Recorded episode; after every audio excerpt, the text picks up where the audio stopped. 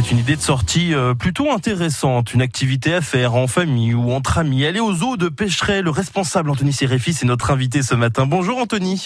Bonjour. Bon, c'est vrai qu'il ne fait pas forcément très très beau en ce moment pour aller au zoo. Est-ce que vous, vous le ressentez d'ailleurs euh, au niveau des entrées? Alors euh, bon cette année euh, c'est vrai que la météo euh, est, pas avec nous. Donc entre la météo et puis bon le, le, fait qu'on exige le pass sanitaire on ressent effectivement une, une baisse de fréquentation.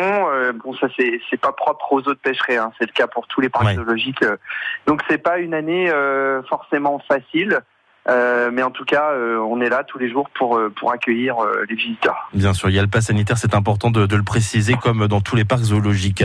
Anthony, les nouveautés pour, pour cette année, on va parler des balades nocturnes dans quelques instants. Est-ce que vous avez des nouveautés aux autres pêcheries alors cette année, on s'est plutôt concentré sur euh, des espèces déjà présentes à Pêcheret, euh, pour lesquelles on a voulu euh, euh, proposer de nouveaux territoires plus plus vastes, mieux aménagés, plus esthétiques également, euh, voilà, plus paysagers. C'est le cas des ratons laveurs, c'est le mm. cas des renards polaires et des porcs épiques.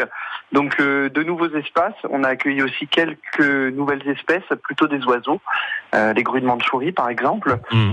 voilà, on est toujours en en perpétuelle évolution. Hein. C'est le propre d'un parc zoologique. On, on est en travaux toute l'année. Voilà il y a des nouveaux animaux qui arrivent assez régulièrement.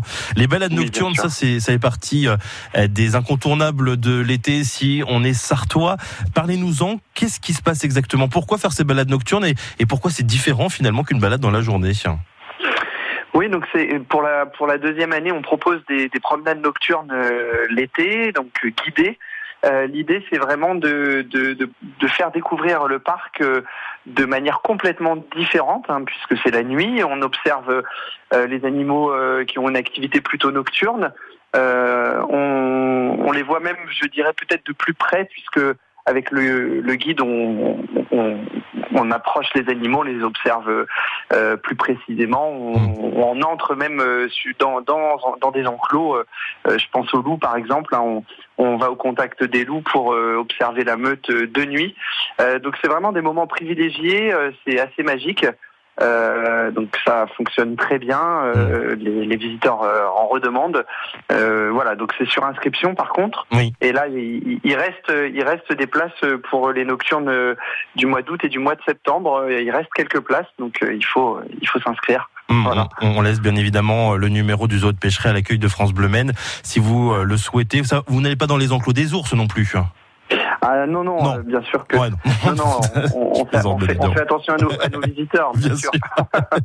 le zoo de pêcheresse, c'est très très sympa. C'est une très belle idée d'activité de, de sortie à faire. Je crois que la semaine prochaine, normalement, ils annoncent un petit peu meilleur. Donc ce sera vraiment l'occasion de pouvoir en profiter un maximum de l'un de ces trois parcs zoologiques de notre département avec la Flèche et, et mais bien différent également. Vous êtes complémentaire, euh, Anthony Sirefis, le responsable qui était avec nous. Merci beaucoup, Anthony.